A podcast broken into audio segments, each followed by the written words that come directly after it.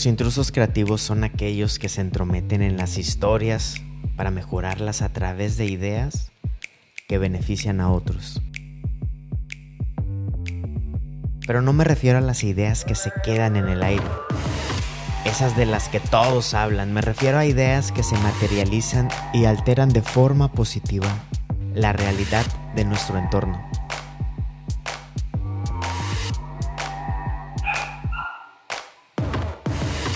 Porque muchos hablan de creatividad, pero pocos se enfocan en desarrollar una creatividad relevante, una creatividad con propósito. Yo soy Samuel y estoy aquí para invitarte a ser un intruso creativo.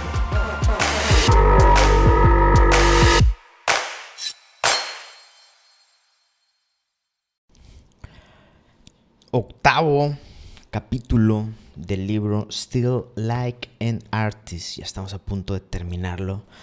Estoy haciendo este live para compartirte lo que me dejó este capítulo que sin duda que sin duda te son de beneficio para tu vida, para tu vida creativa. El capítulo el capítulo se llama Be nice, the world is a small town, ¿eh? Como estuvo en inglés. Be nice, sé bueno, sé gentil, sé amable.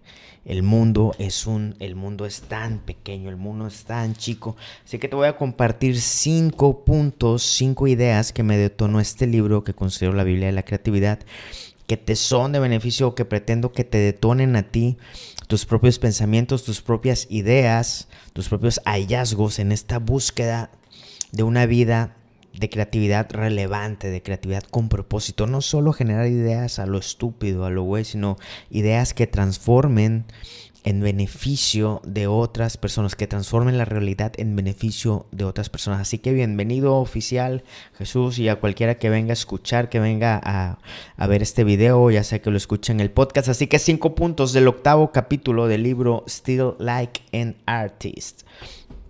Uno, la idea de hacer amigos.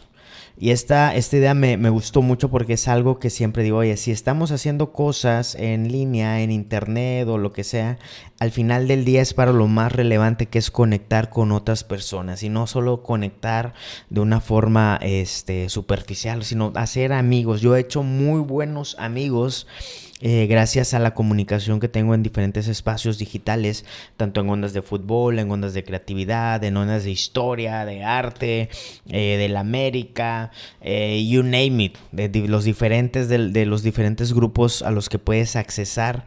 Si tú comunicas tus intereses, puedes lograr hacer buenos amigos, amistades relevantes en línea.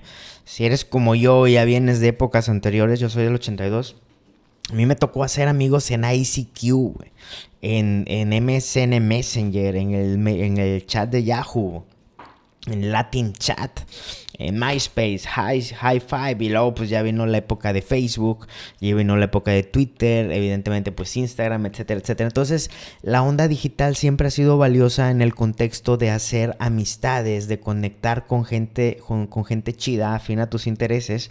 Usemos las redes para eso, güey. ¿Por qué no? ¿Por qué no? A mí la verdad me ha tocado hacer esto, me he llevado grandes amigos en como, como consecuencia de estar generando con, contenidos, de estar haciendo iniciativas, de hacer esto y lo otro y lo otro. Ya luego lo valioso es que no se queden las amistades en temas digitales, güey. O sea, sí está bien el tema de lo virtual y todo, pero ya cuando las llevas a algo real, cuando haces carnes asadas con gente que conociste en línea, cuando vas al estadio a ver evidentemente al más grande, ¿no? Cuando vas al estadio con gente que conociste en línea, que conociste en espacios digitales, bueno, se torna algo padrísimo, donde ya hemos hablado en capítulos anteriores del tema de, de, cómo lo digital impacta en lo, en lo, en el mundo analógico y viceversa, ¿no? Entonces, estoy aquí en la búsqueda de personas relevantes y eso me lleva al siguiente punto que me detonó este capítulo. Solo seguir a la mejor gente, a las personas que son mejores que tú, que son más inteligentes que tú, que son más creativos, que gente a la que le aprendas, gente valiosa. Si aspiramos a tener una vida creativa, una vida relevante, no podemos estarnos inspirando o alimentando nuestros puntos de conexión en el cerebro, en los recuerdos, en las memorias, en las habilidades. No podemos estarlos, estarnos alimentando con gente que no sea mejor que nosotros. Lo hablé de esto en los primeros capítulos sobre el, el número de Dunbar eh, desde un espacio de neurociencia antropología que dice que no podemos acceder o, aspirar a más de 150 relaciones cercanas por la forma en que está configurado nuestro cerebro, la capacidad que este tiene. Entonces elige bien esas 150 personas, güey.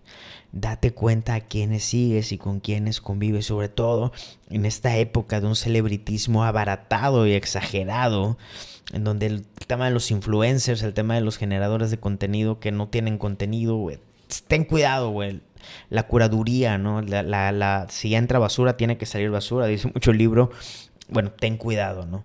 Selecciona muy bien, seleccionemos muy bien a quienes seguimos, sobre todo gente que sea más capaz de ti. Y en el libro menciona algo que me gusta mucho, esa frase de que evalúa la, el cuarto en el que estás, ¿no? Haciendo una metáfora, evidentemente. Y si tú eres la persona más inteligente, ten cuidado y salte de ahí y ve a un cuarto, ve a un grupo donde no seas el más inteligente. ¿Por qué? ¿A qué se refiere el autor?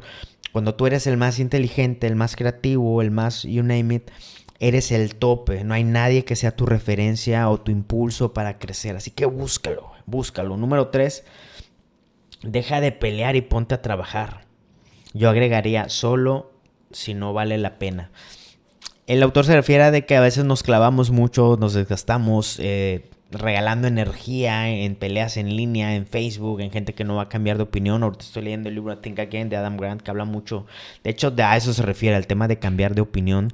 Eh, y algo que he aprendido es que hay gente que sí va a cambiar de opinión. Yo en lo particular he trabajado sobre eso. Vengo de un contexto en el que soy muy terco pero he trabajado o estoy trabajando para saber cuándo cambiar de opinión, ¿no? ¿Por qué? Porque normalmente me pongo, nos ponemos a la defensiva o cuando alguien tiene una opinión diferente a la de nosotros, sobre todo si esa opinión viene a, poner el dedo en la llaga de cosas que tienen que ver con nuestra identidad, ¿no? Entonces, eh, yo agregaría de no solo salirnos de peleas, hay peleas que sí hay que hacer. Cuando hay gente que va a cambiar de opinión o cuando estás dispuesto a cambiar la tuya. Si es así, es valioso meterse a discusiones. Si, sin ninguna de las dos partes, o las tres o cuatro, está dispuesta a cambiar de opinión, pues para qué te metes a pelear. Pero si tú estás dispuesto a crecer y, o la otra persona también, pues adelante, yo no vería problema en tener discusiones siempre y cuando sean sanas. Digo, ahorita que está tanto de moda el concepto del debate y tantas cosas. ¿no? Punto número cuatro de cinco. Escribe fan letters o cartas de fans. Yo agregaría o haz podcast. Eh, yo he conocido a mis héroes futboleros o de la comunicación deportiva gracias a hacer el podcast de Linaje Águila, los contenidos que hacemos y los invitamos y así los he conocido, ¿no? Antes, antes de la era digital el tema era hacer fan letters o hacer cartas a tus fans, a, tus, tu artista favorito, a tu, a tu músico favorito, a tu banda favorita, lo que sea, y les mandabas cartas físicas, ¿no? Ya luego venía el tema del correo, pero hoy en día puedes acceder a ellos a través de haciendo un contenido que les llame la atención y que vean valioso. ¿no? Entonces hazlo, yo te invito a hacerlo. Así he conocido, también en mi otro proyecto, el de hoy supe, he conocido gente eh, relacionada a mis héroes o, los he conocido en otros temas que tienen que ver con historia, cultura, arte y aprendo mucho eso, pero a la hora de generar contenidos a las personas, a los artistas que tú sigues y que admiras. Y número 5, este concepto lo acabo de leer, güey. Eh, el autor lo mencionó muy de pasadita, de que ya una vez que un artista, un creativo lanza su obra, eh, pues ya, ya eh, pues que, le bajes ¿no? a, la, a la aprehensión del arte. Rob Bell lo llama surrender the out, como rinde el, resultado. Una vez que tú generas una idea y la lanzas, esa idea ya no te pertenece. Es un barco que zarpa y está a la deriva del mar en el que va a navegar. Eh, Borges, acabo de aprender de él un libro que estoy leyendo. Borges dice o decía que la literatura no se ve completada hasta que llega a los ojos, a la mente, al corazón del lector. ¿Qué es esto? El autor propone, propone a través de la literatura una experiencia, una historia, pero hasta ahí llega el autor. La literatura se ve completada cuando el lector la interpreta, la adopta, la consume y él elige generar su propia experiencia, su propia idea de la que propuso el autor. El arte es entonces compuesto, está compuesto entonces de dos elementos, el que propone y el que lo termina de implementar. El autor, el creativo, pone el pase para gol, pero quien termina metiendo el gol es, el, es, el, es quien recibe la, la obra, la audiencia, quien se beneficia, quien se inspira, quien se alegra o quien se llena de melancolía. Ese es un fundamento de la creatividad. La creatividad no se ve, no se completa hasta que el creativo ejecuta y quien se va a ver beneficiado de la creatividad, de la obra, la consume y se ve transformado. Por eso hablo yo mucho de la creatividad relevante. No se trata de solo tener ideas, no se trata solo del ejercicio de imaginación. Eso es lo más fácil. Eso es lo más fácil. Que con mi compadre Saucedo, por ejemplo, mi compadre Carlos Saucedo, que tiene una idea, un proyecto muy padre de temas de educación en ciencia para niños. Él el gran valor de mi compadre es que no solo tuvo la idea, sino que la está ejecutando y los niños se están beneficiando de esto. Ahí es cuando se completa la creatividad, como aquí mi compadre Saucedo, ¿no? Cuando la creatividad solo se ve completa cuando creamos y alguien se ve beneficiado, se ve inspirado de eso. Entonces, este es el quinto concepto que yo te quería compartir sobre el octavo capítulo del libro Still Like an Artist. Si estás viendo esto o lo estás escuchando en el podcast, te invito por favor a leerlo a leerlo y que ejecutes, que detones una vida de creatividad relevante. No solo ideas, ideas tienen todos. Ideas tienen que con mi compadre el jefe Águila andamos de gala ideas tiene. Mi compa el jefe Águila, por ejemplo, tiene un proyecto de comunicación del, del, Club América igual. Y él se pudo haber quedado solo con la idea.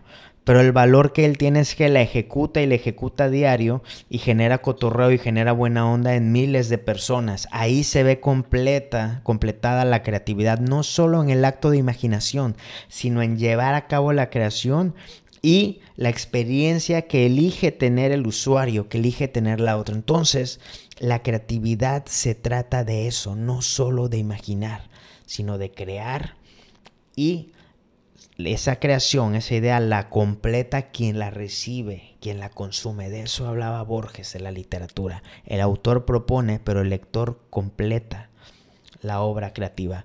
Yo soy Sam. Les mando un gran abrazo. Saludos a mi compadre Esteban del Jefe Águila. Abrazo, hermano. Y este fue el octavo capítulo del libro Still Like an Artist. Ya lo vamos a terminar. Así que saludos y un abrazo a todos. ¡Vámonos!